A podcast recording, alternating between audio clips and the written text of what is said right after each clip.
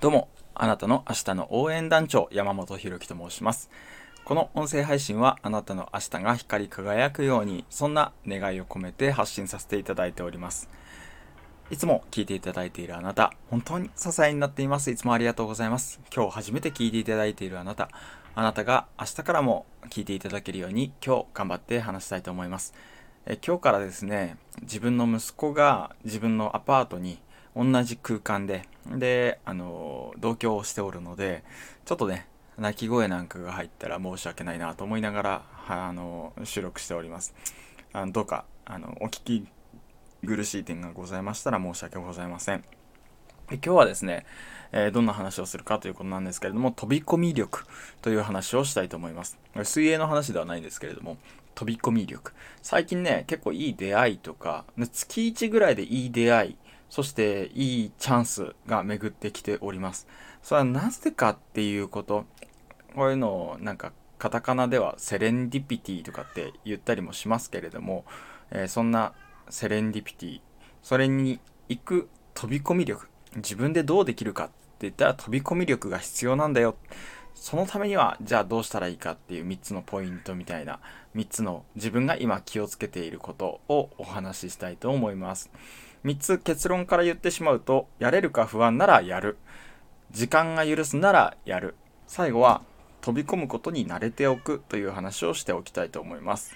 え1つ目のやれるか不安ならやるという話はこれやるっていう選択肢とやらないっていう選択肢があった時に例えば上司とか友達にこれ一緒にやらない？とかあの君なら任せられると思うんだけどこれやってくれないかな？って言われた時にやるかやらないかっていう選択肢があると思うんですよね。でそのやるかやらないかの選択肢の中で僕ね何でもかんでも飛び込んでやるかって言ったらそうではなくて結構ミリ単位でやったらどうなるかとかやらなかったらどうなるかってことを想像します。それも瞬時に。あのやらなかったらこれ経験積めなくなるしやったとしても経験積めると。であのやって失敗したらどうなるかとかなんかそこら辺まで結構考えたりします。やって失敗したとしたら僕はまだやり始めで初心者だから許してもらいやすい立場ではあるよなとか。ってで出会いも結構ありそうだと。この後につながるかどうかなんて出会いは分からんけども。出会いはあるだけいいと思ってるので。で出会いもありやすいなということでやるっていう選択肢。えーやるか、やれるか、やれ、やれ、やれ、やれるか不安ならやるっていう感じだね。やらないってなったとしたらメリット、デメリットなんだろう。やらないってなったら安定した毎日がまた来るよなって。安定っていうのはどういう意味だと。安定っていうのは安く定まってるんかと。あの、やらないってなった時の、その安定した毎日っていうのは楽しいんかと。自分にとってどっちがいいんだっていうことをミリ単位でねメリットデメリットをあぶり出してでそこからこう判断するようなそんなあの特性を持っておりますこの特性がどこから身についたかっていうかこのミリ単位でねこうメリットデメリットをあぶり出すっていう能力は結構日々対話してるからだと思ってます。誰と対話してるかって言ったら自分そして本の著者ですね。これも本読まないとね対話力というか自分の中で瞬時にこう結論を出すっていう能力っていうのはあまり身につかないなと思ってるので本読んでください。やれるか不安ならとりあえずやってみる。安請け合いしてみるっていうのがいいんじゃないかななんて思っています。それから次は時間が許すならやる。えー時間が特にない人もいると思います。これをお聞きのあなたが。で僕は今公立の学校を勤めてたものをやめて時間がいかんせんありますから、えーいろんなものを手出しやすいは出しやすいんですよね。ただどれもこれもやるやるって言ってたらやっぱり時間がこうちょちょっとずつ埋まっていってね最終的にはなくなっていくと。ただあのー自分なりにこれはさっきのねやれるか不安ならやるって言ったけれども時間が許すならやる。これねずっとなんかの僕初心者だなって思ってるんです。それはなどれもこれもこうやり始めだからなんですよね。どれもこれもやり始めだから全部初心者から始まってるんですよ。でずっと初心者のまま初心者のまま終わっていくみたいな。それでもいいかなと思ってるんですけどもあの時間が許すなら新しいことをどんどんやってみればいいと思います。でやってやめるっていう継続できないっていうことがすごいネガティブに捉えがちだけどあのネガティブに捉えるっていう考え方ももちろん一つとして尊重はしたいし別の持ち方も別の考え方も持っておいた方がいいなと思うのはあの継続してできなかった継続できなかったっていうのは何ていうかな自分に合ってなかったっていうフィルターが通ったっていう感じ。なんていうか自分がそれをずっと続けてても苦しいだけだっていうことが分かったみたいな。一つの実験結果が分かったみたいな感じで捉えていただければそんなにこうネガティブに捉えなくてもいいんじゃないかななんて思ったりします。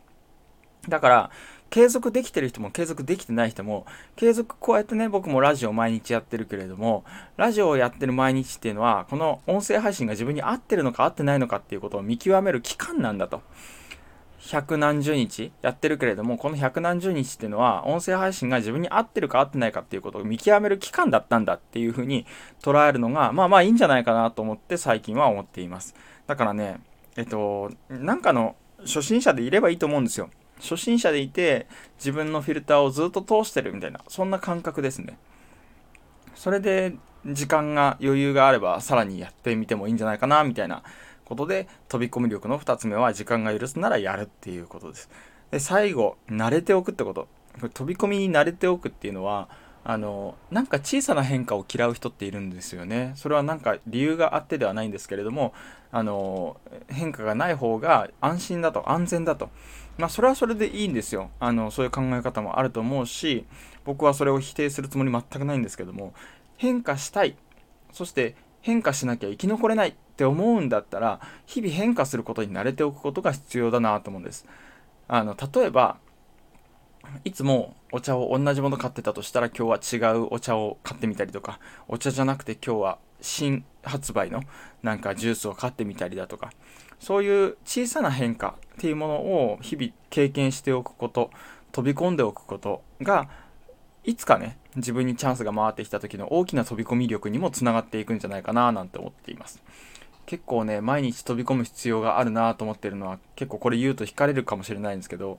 朝ね僕、ま、毎日シャワー浴びるんだけどそのシャワーも最後は冷水にして全身冷やして出てくんだよ。その冷水に切り替えるこの殻のなんて調整する瞬間っていうのがめちゃくちゃ億劫でねなんかなんていうかな。なんて毎日ねなんかうーってこうなんかにこう 耐えてるっていうことではないんだけどもうだいぶ毎日でやってるから習慣化の壁の21日間ももう過ぎましたしだ習慣にはなってきたんだけど毎回ねこう水に切り替える瞬間がね億劫で億劫でしょうがなかったりする。その中でこう飛び込むぜっていうそこで僕は飛び込み力の毎日の鍛えるっていうことをしてるのかななんて思ったりします。ただこれね、慣れておくって言ったかもしれんけど、あの、毎日毎日違う生活を送ってる人なんかは、どれが変化なのかわからなくなってくるよね。だから、自分の中でルーティーンみたいな、例えば毎日何時には何々をするっていうルーティーンがあって、いつもの日常があるから変化があるわけだよね。自分の中で日常を持つっていうことも大切だし、その中でちょっとした変化を加えていく変化のルーティーンみたいなことも大切だななんて思っています。ここら辺ね、ちょっと難しいっていうか自分の考え方でもあるので、まあとにかく飛び込み力っていうのはある日突然つく力じゃなくて日々の積み重ねでもあるんだよっていうことを頭の片隅に覚えておいていただけるとなんかふとした時ここぞっていう時に